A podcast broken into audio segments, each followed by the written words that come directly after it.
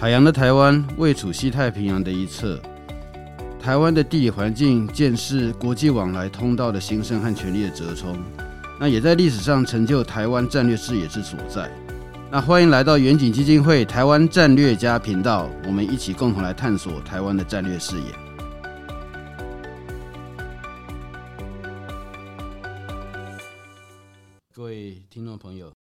们今年第二集啊，这个美国新年度国防授权法对台湾的影响哈，我们的那个 podcast 呃，题目是以这个东西为主。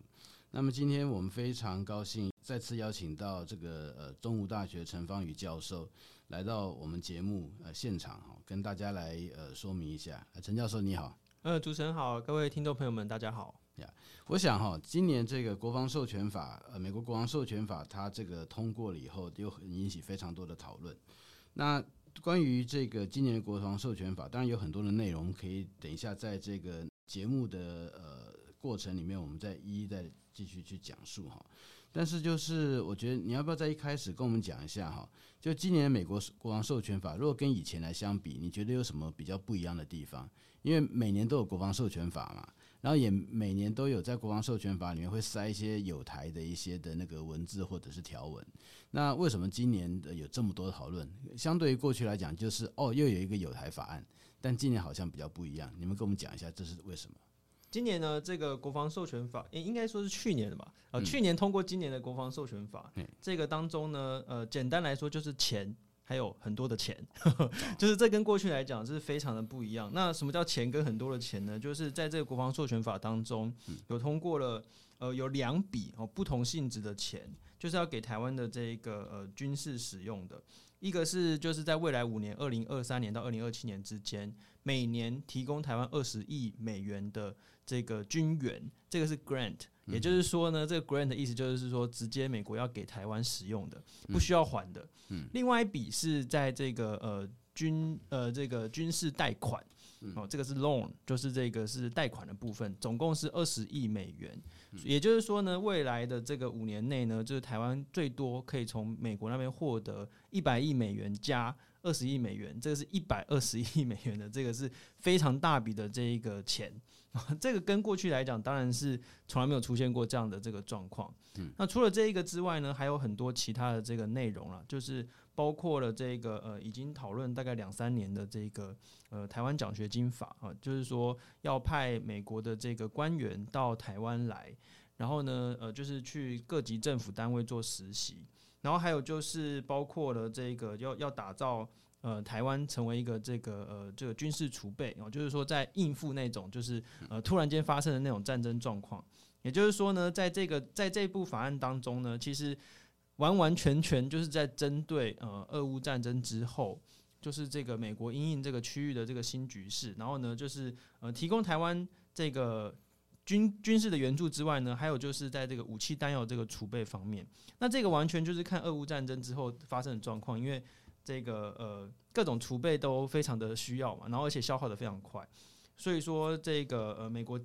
就是出手直接影响说，诶，我们要来怎么样做更好的这个准备？嗯，所以你的意思就是说，今呃跟过去来讲，过去其实我们看到，例如说二零二二国防授权法，就二零二一年年底通过的嘛，哈，诶，他也提到就是说，呃，要那个让台湾加入 RIMPAC 啊，或者是说呃。这个怎么样让美国的呃将军级的能够访问台湾等等，那都有做做这些呼吁。但是今年的国防授权法跟过去不一样的地方是，他特别讲到钱嘛。好，那你讲到说这个非常多的钱哈，那我刚才赶快心里面算了一下，如果这五年从就是免费无偿的公款哈，就是 grant 嘛，加上这个二十亿的这个借款，总共一百二十亿。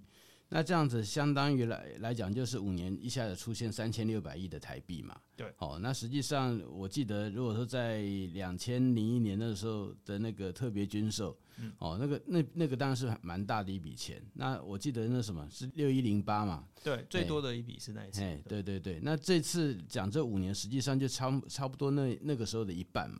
哦，所以说可以看得出来，这数目的确是呃那个其实是不小。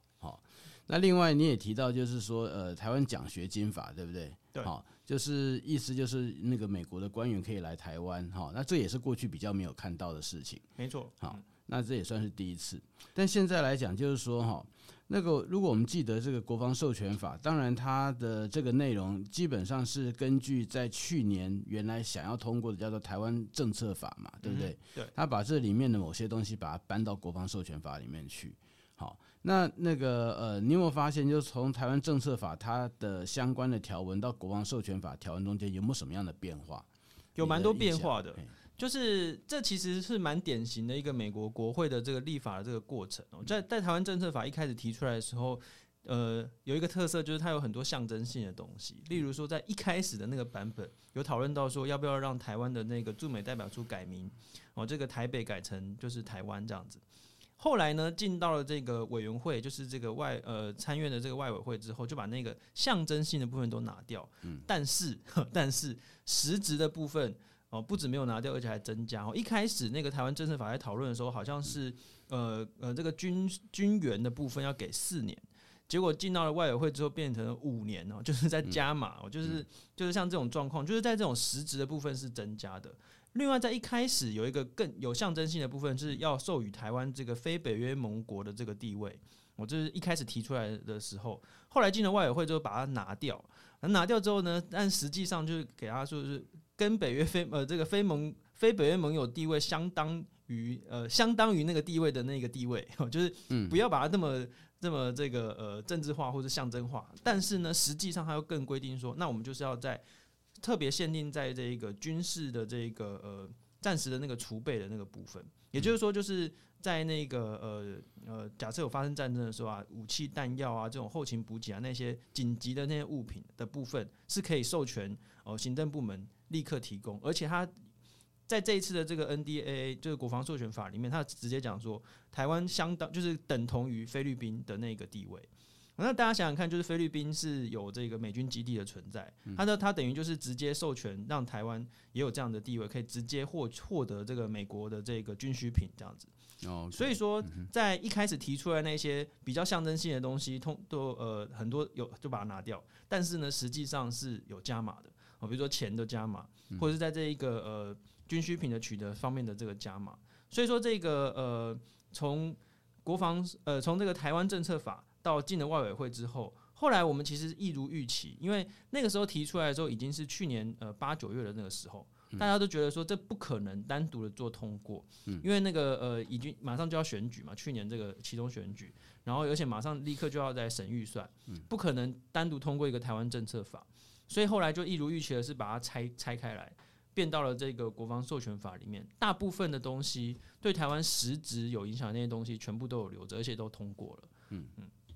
其实就是说，我记得在去年看那个台湾政策法的时候，当然在九月，呃，在参议院的那个外委会通过嘛，哈，那那时候众议院实际上也都呃还没有开始讨论啊，所以那个时候就有感觉，到底这个东西它在年底有没有办法来得及？那实际上有非常多的这个怀疑了哈。那但我也记得是那个时候在看，就是当时台湾保那台湾政策法。在参议院的那个版本，它的那个呃提供军援的那个数量啊，呃，你刚刚讲是四年嘛，哈，那后来变五年，我还记得那个时候大概总共加起来，甚至也指定那个连那个呃，就是说贷款这个部分加起来也不会就是六十亿美金，好像是对。然后后来好像是参那个众议院开始讨论说变一百亿，然后大家参议院他也跟着加到一百亿，所以。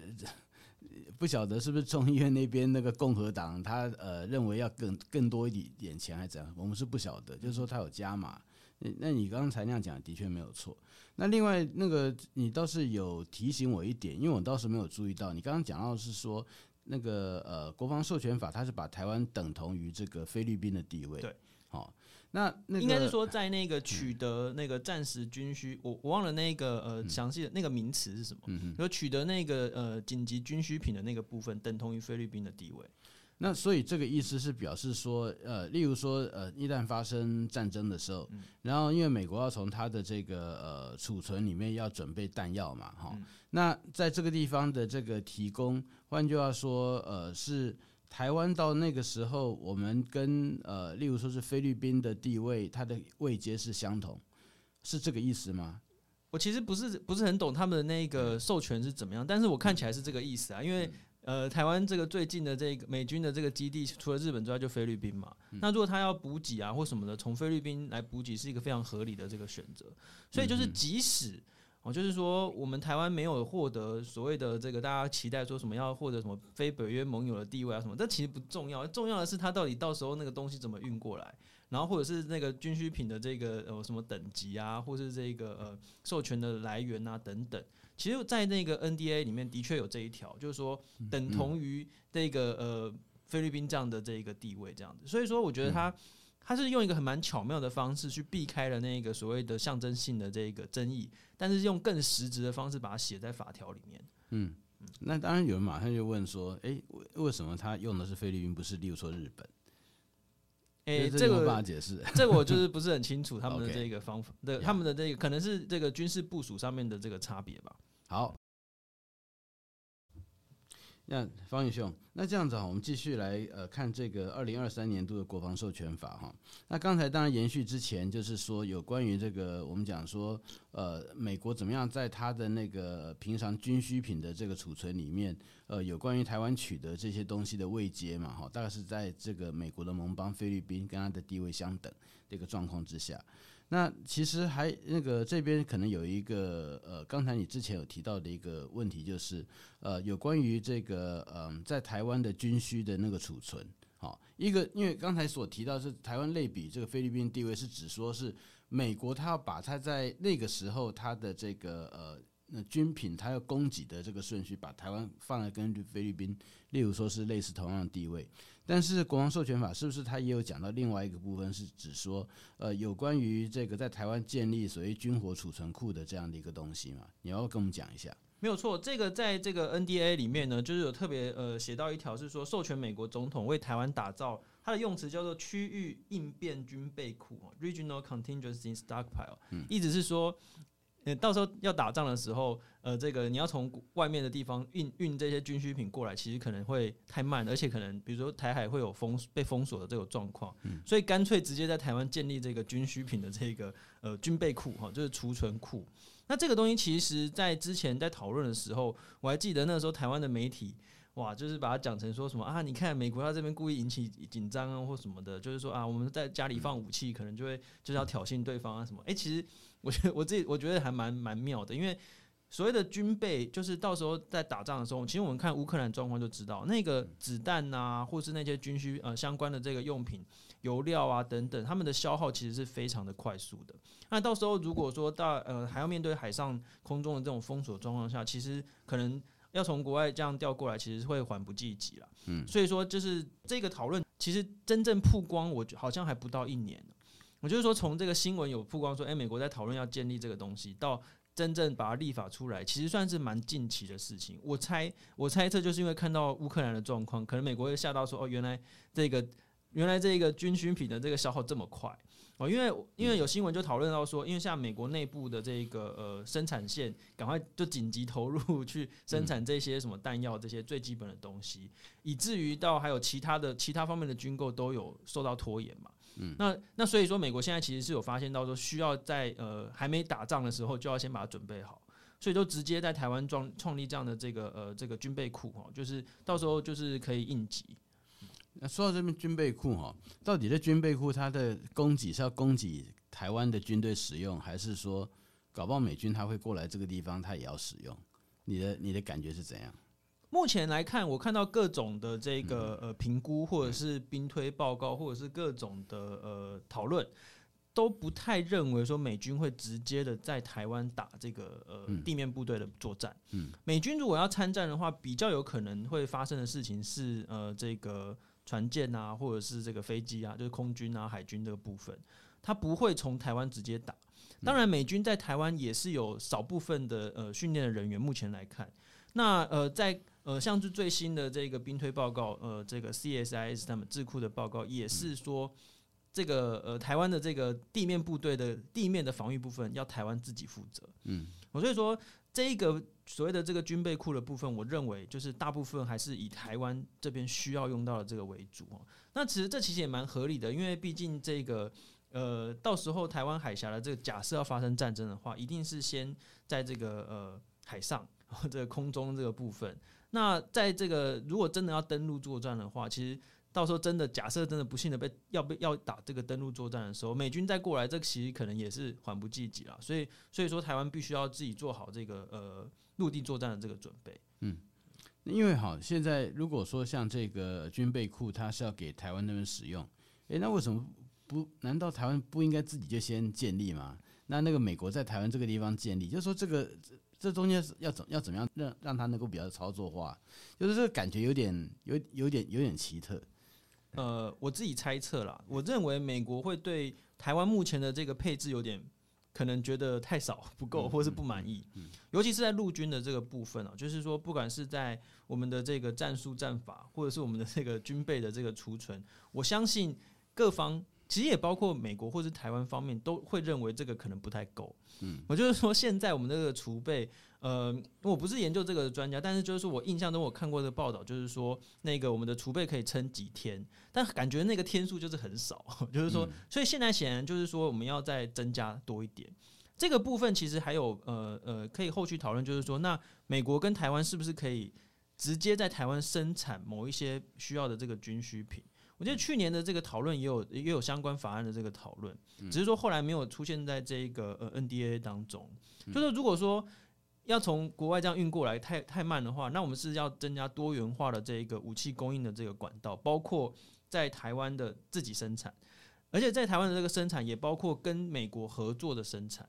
这个部分其实我们在去年我也有投书去，就是在那个呃呃这个呃。美国的这个国防部的这个相关的这个平台上面去做讨论，就是我们认为说是是要多元化，我就是美国的资源，然后呢，这个我们自己的生产，就是这种多多益善的概念啊。嗯，因为其因为其实如果说要生产的话，在台湾生产，基本上美国过去国防那个跟国防产业相关的那个合作，大概台湾必须要变 trusted partner 之一嘛。哦，就是说，在国防，就是说，不仅是一般工业供应链，还在是国防的工业供应链里面，台湾必须要满足某些条件。那这些条件实际上，那个不是，这不是政治信任问题，而是在军事上面，我们有没有这样相应的那个 security clearance system 整体的建立？那目前看起来好像还没有。那你说我们该怎么办呢？如果这样，就就赶快 赶快努力的建立的。目前看起来的确是在就是那种军工业的那一种。生产，我觉得，我就觉得应该是可以从轻武器开始吧。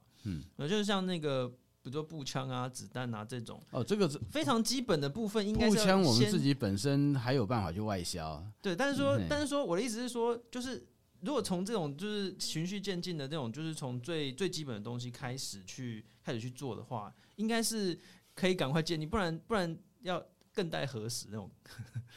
因为其实呢，乌克兰经验哈，那个我们所看到也是觉得，好像乌克兰后来他们的那个战争是大概是三天打掉一个一个月的库存，所以那中间的那个武的东西消耗量才是非常非常可怕。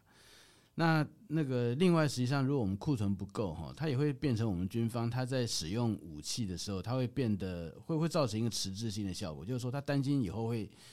那个呃没有办法用了。好，或者是说，呃，在以后他那会没有弹药，所以变成是说他要去主动进行攻击，或者是要采取一些主动行动，他变得非常保守，因为他担心会浪费弹药嘛。哎，那所以是相对来讲，就会让台湾的军队会进一步会陷得比较被动，因为基本上如果说是那个呃登登岛作战啊，对方第一个他要建立桥头堡嘛，然后也把那个地方巩固之后，后面才一波一波的军队他可以上来。实际上，我们在一开始，我们不能够等他的军队上来，为了节省弹药，然后到后来再把打他。一定是他在还没建立桥头堡的时候，赶快把它摧毁，他根本就上不来。呃，应该是基本上是在这边嘛。那如果说是我们弹药不够的话，那大概就是我们的做法很有可能就会变成说，诶，我们在一开始担心的弹药不够，所以说我们要先等一下，然后那最好是他们的一两波、两三波的那个都上来之后，然后我们那个再打掉他们的后呃之后可能的这个呃船舶哈，然后让他们回不去，然后再再那个把这目前在台湾上岸的这些军队再把它消灭掉。那如果这样的话，那基本上那个整个时间以及对台湾这边所造成的伤害，可能会就就会变得更多，因为实际上我是容许他们在台湾一段时间的，那也会造造成我们的那个军队在战法上面以及在那个主动性上面会变得相对来讲会变得比较被动，哦，它也会有这种效果。对啊，那其实还有另外一个这个呃问题哦，这个跟应该是跟政治有关，就是说呃，因为我们在谈到这个呃那个就是抗中保台哈，呃美国这些作为的时候，其实共和党它是一个还蛮重要的一个呃的一个支持的力量，但是好像这次在看到乌克兰战争的时候。有不少共和党的那个党员，他们认为说美国不应该一直持续提供这些东西给乌克兰。你要跟我们讲一下，就是说他们的考虑是什么？那这跟台湾之间的关系是怎样？其实，其实，在对外对外的这个对外政策方面。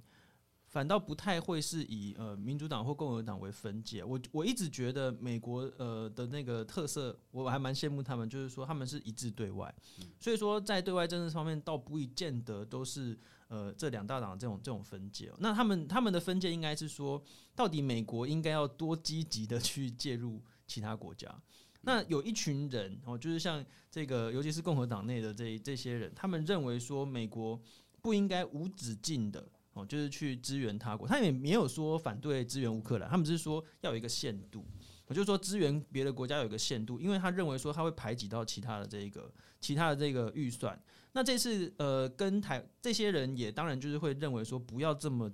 无限的给台湾的这些呃那么多钱或怎么样，就是说他们认为。其他国家应该要为自己的这个国防负责，应该要多出一点钱啊，或者什么的，就是说不应该是完全都由美国这边来做供应这样子。他们会觉得，他们会觉得说，美美国自己国内也有自己的钱要用啊。那在那个。共和党里面有一些人呐，哈，他一方面他的立场是还蛮抗俄，同时也是那个抗中，呃，而且愿意保护台湾，但是在方法上面，或者是说资源的处理上面，他们是有一些比较不一样的意见嘛，哈。那他们例如说在对乌克兰，他就觉得说不能够一直无限制攻击乌克兰，好，那那个呃也觉得美国有他自己能力上面的限制。那其实，在对台湾上面，是不是同样这批人，他们也觉得他有一个说法，说台湾实际上是有钱的国家，好。然后那个呃，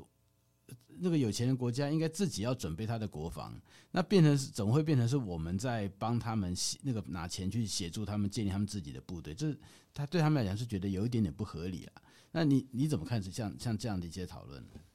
我觉得他们的这个质疑呃不无道理啊，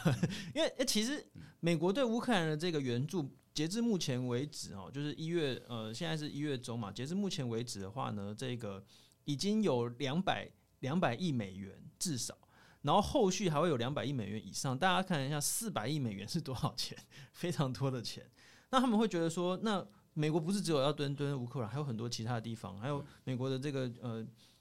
今年这个 NDA 这个这个钱啊，是又又创新高，每年都在创新高。所以说，这个他们觉得说不能这样子无限制的这个呃用钱下去嘛。在台湾的这个状况，相对来说，这个钱没有。呃，跟乌克兰相比没那么多，但也是很大的一笔钱。大家知道这个呃，给台湾的这个贷款的这个部分，二十亿美元，其实是仅次于以色列。我就说台湾是何德何能，可以跟以色列这种就是相比这样子。那他美国其他的这个呃，也有给埃及啦、约旦啊，他们都是给大概呃很个位个位数美元、个位数的这个呃这个军事的这个援助。那台湾的这个经济体。其实比这些国家，什么约旦、埃及这些国家都还要大很多，也比以色列还要大嘛。所以说，大家就在讨论说，那你应该是要自己出。所以说，在这个 NDA 里面有一个弹书，他就说，台湾如果要拿到这个呃军事援助或者军事贷款的话，前提要件是每年必须要增加国防预算哦，就是你一定必须要达到这个要件，你才能够获得美国的这个援助。哦这个也是我觉得也是很合理的这个设定啊，因为这样他才不会说。就防止说，诶、有些国家都说，啊，反正美国会给我们钱，我们就不要增加。所以其实，其实我觉得台湾到目前为止也算是蛮负责任的，就是在呃投入更多的资源在国防方面。那也就是说，我们也是必须要跟呃去跟这些他们都很支持台湾这些议员去跟他们保证说，我们是会很负责任的加强我们自己的能力，加强我们的资源，加强我们的预算。那就是也像就像有，我觉得像泽伦斯基在这个美国国会演讲，他讲的很好嘛。他就说我们会很负责任的使用大家的这笔钱。那这笔钱是大家对这个呃安全的投资，我就是说会很乌克兰会很负责任的使用。我觉得台湾呃这也是在展现相同的这个态度啦，就是我们要去说服他们说，哎，其实你们给我们的钱，我们真的会好好运用。我觉得那个呃不管是一百亿的部分，或是二十亿的部分，有点像是美国。帮我们做一个下单的动作，因为因为以前那种不管是什么特别预算或者什么，以前的这个军售案通常都是蛮久的。从提出到这个评估到这个最后金额，大家还要去看说有什么项目。但是这一次一次一百二十亿的这个在法案里面，就等于是美国授权说，那你赶快这一百二十亿赶快用，因为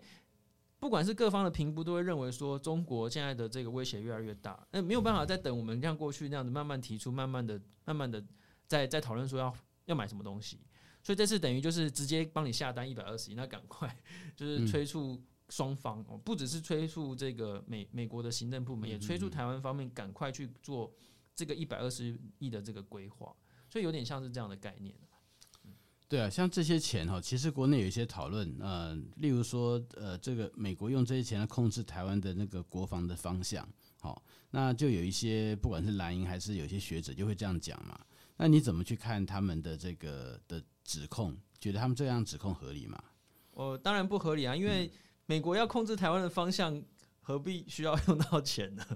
因为其实从一九五零年代之后，美国跟台湾就是在国防安全上面是密切的合作的。那这个密切的合作包括很多方面，包括人员的训练，包括我们国防这个建军方向也都会跟美国做讨论嘛。那这个呃武器方面更不用说，因为目前美国就是唯一的可以提供，几乎是唯一啊，对，几乎是唯一可以提供我们军售的这个国家。那你不跟那？你就是唯一一个方向，你就没有什么方向可言，就是你就一定得跟美国做密切的合作。那我们过去其实也写了蛮多文章，或者是跟大家讲说，所有的军售案都是由台湾方面提出需求，也就是说那些东西一定都是台湾需要的，只是说这个呃多或少，或者是那个什么哪哪些项目可以被先批准啊等等，这个都是双方哦台美双方哦双方一起讨论出来的。就是说一直以来都是这样子。那我觉得那些在讲说什么啊，美国什么主导啊，或是那种都是因为在运利用这个大家对这个不熟悉啦。嗯，因为其实一直以来都是这样啊。一直以来你要说美国主导，因为他就是唯一的那个提供者，你一定得跟他做谈判嘛，你给得跟他做这个协商啊。嗯，所以没有什么美国主导或不主导的问题。一直以来的合作模式都是这样子的。嗯嗯。对，基本上来讲，就是说美国单把自己钱掏出来哈，那当然那个就像台湾，我们自己把钱，包括我们在外交上面想要援助我们的友邦来讲，我们也不可能就是说我们把钱就就一笔钱来，我这怂恿妈妈就给你，然后看你今天怎么使用，这这也不是我们在使用钱的方式嘛，一定是呃，要么我们就是会专款专用在某些项目，或者是说呃，你可能要提出某些申请，经过核准之后，然后这把这笔钱再给你，那。那个我们自己对这个我们操作的援助采用的模式，实际上也可以预想，美国他把他自己钱拿出来帮助台湾建立国防体系的时候，实际上他的这个操作的方式应该也会类似。对啊，那所以说把这种视为就是美国在这个主导台湾的国防的方向，会变得有点奇怪了。嗯，因为你叫人家把钱拿出来，然后呢那个直接把钱送到你这边，然后任任凭你自己随便花用，我想全天下没有这种事情的。对啊，对啊，哎，那。那其实我在讲到那个另外一个部分是说，因为刚才有提到建军的这个过程哈，我我的印象是，例如说一九五四年这个中美共同防御条约签署之后，那那个实际上在台湾呃，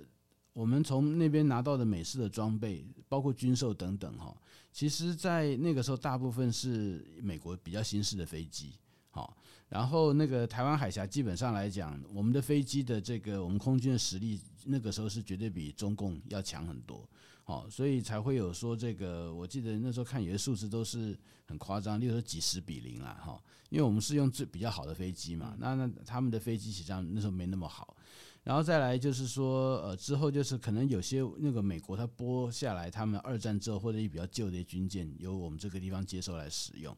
那我们自己真正就是说，中华民国的军队开始在那个呃进行大规模的新式。军那个机械舰的建军，大概是一九八零年以后的事情，呃，就是在那八一七公报嘛，那时候先是被雷根吓到说啊，我们开始要降低对台军售指与量，然后但是后来美国是改用 license production 的方式哈，让台湾我们可以自己来生产飞机，然后自己去那个生呃那个制造那个军舰，那当然那个蓝图上是美国提供给我们的，所以那个是到了后来比较不一样的发展，但现在比较有趣就是说。在当然，在那个呃之前，对于空军和那个海军上面的这个协助的建立，实际上是帮助台湾维持了台湾海峡我们的空空中和海上的优势。那但是现在随着那个中国它这这方面那个大量的投资，那反而一方面来讲就是呃台湾我们自己在两千零一年之后，美国的那个三项军购，那这台湾就是立法一直都不愿意把钱拨下去嘛，结果我们很多的那个进展都在迟滞啊。因为我在想，如果说我们两千零一年很快的我们就这个通过，然后很快的把它建立下来，那可能现在我们就不是在我们的反潜机就不在什么 P 三 C，搞的就是那个那个 P 八了哈，那个包括现役的一些飞机了，那那个包括说呃不要说爱国者，搞不好我们那时候我们潜舰现在就没有这种所谓潜舰还有国造那搞那么久的事情，好，所以在某种程度会有今天这个情形啦。那那个为什么变成说我们空中海上的优势在逐渐的丧失？那现在被迫必须要在陆地上面要强化我们的力量，也跟台湾当时的那个作为是有是有关系的。所以我那个现在跑去骂别人，就是说呃用用他自己的钱来帮我们，然后我们说他指控他们说要支支配台湾的军事的那个呃防卫，但是也不看台湾过去二十年，特别是在野党那个时候哈。当时在野党是怎么样的杯葛这个军购？这我是觉得我们可能要分析一下那个状况。那最后啦，我想说，刚才之前有提到台湾奖学金法，好，那那个台湾奖学金法也有类似的指控，说什么美国官员跑到台湾的那个呃殖民的啊？对对对，嘿，他说呃，人家官员直接坐在我们的那个呃行政院哈或者什么地方他们指导，有这种事情吗？这么夸张吗？你所看到是这个样子吗？当当然不会嘛。他那个就是一个呃，他这个呃奖学金法哦，就是两年前是那个 Ed Markey 开始提的嘛。他其实就是筛选一些那种基层的公务员，他是所谓的基层，应该就是职等也不会太高。我就是说他会来最多两年，第一年是学中文，然后第二年是会到政府单位去见习。那见习的意思就是就是见习，就是不会给他参与在决策当中，他不会有任何的，就是他只是来看。来参与、来认识人、来讲中文、来学中文，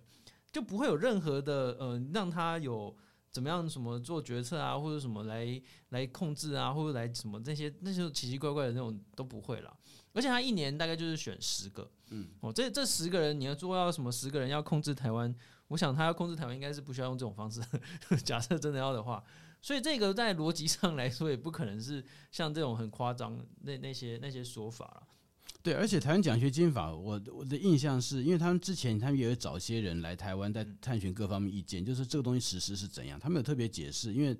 呃，我们有机会跟他们谈了哈。他就特别讲到说，呃，这些官员不会来自，例如说像那外交部门或者是国安部门这些，对对对，嘿，因为那个他主要是要那个让美国其他各部分的这个，例如说主管教育啊、文化啊等等，呃，经济，他们要去了解台湾，哦，而且主要是培养一批，就是从小从那个呃职涯刚开始的时候，就是对台湾比较这个呃 familiar 哈，这样的一个那个呃官员的部队啊。那他在这个美国的政府体系里面，慢慢慢就会就会有有一批算是对台湾那个比较熟悉的 stakeholder，好，在这个地方，那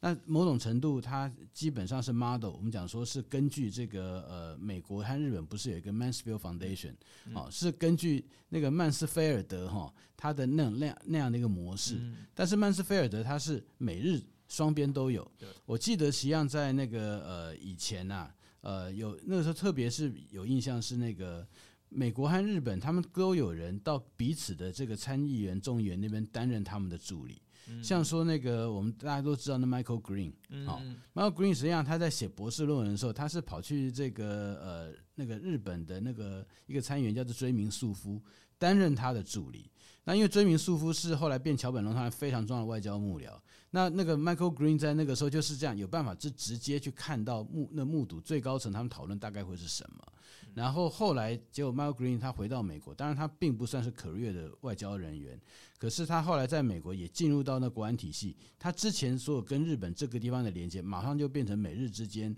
来促进合作很重要的一个的一个基础。那日本来讲的话，他有我记得像以前那个。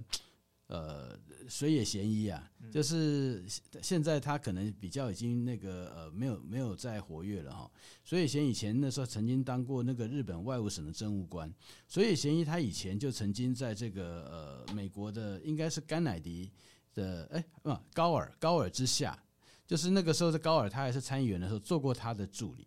好，那用的就是这个 Mansfield Foundation 它的这个互相交换的方式。实际上，呃，美国这方面的这样的一个作为啊，即如果说台湾之后能够 match，就是说我们也有我们的官员到美国哈州联邦政府或州政府那个地方，就去去观察哈，一方面一方面学英文，二方面去观察。那实际上对我们去增进对美国的这个了解。那是会很不一样，因为你的你是直接知道他怎么在运作，然后他在进行决策的时候，他考虑会是什么，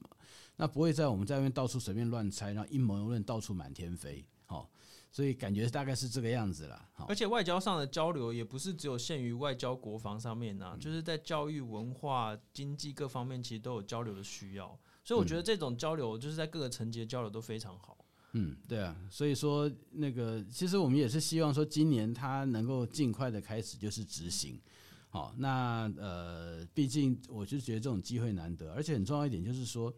他一方面他这 model 这个 Mansfield Foundation 的这个操作嘛，所以基本上就是把当时美日他后来怎么样的成功哈，他想要看台湾这个地方怎么有办法去发展。好好，那我想哈，今天那个我们非常感谢呃陈方瑜教授啊，呃在这边帮我们呃给我们上了一课哈，就是有关授国防授权法，不论是说今年他国防授权法很特别的内容，那当然还包括说国防授权法有关于这个金援和这个借款哈，放在美国跟其他的盟邦他们之间的关系之下，美那个呃了解一下那个国防授权法对台湾这边很特别的意义。哦，那当然还最后还提到这个台湾奖学金法。好，那我觉得这些都是很重要的台美关系的发展。今天我就非常谢谢陈方宇老师。嗯，谢谢主持人，谢谢各位听众朋友。好，谢谢。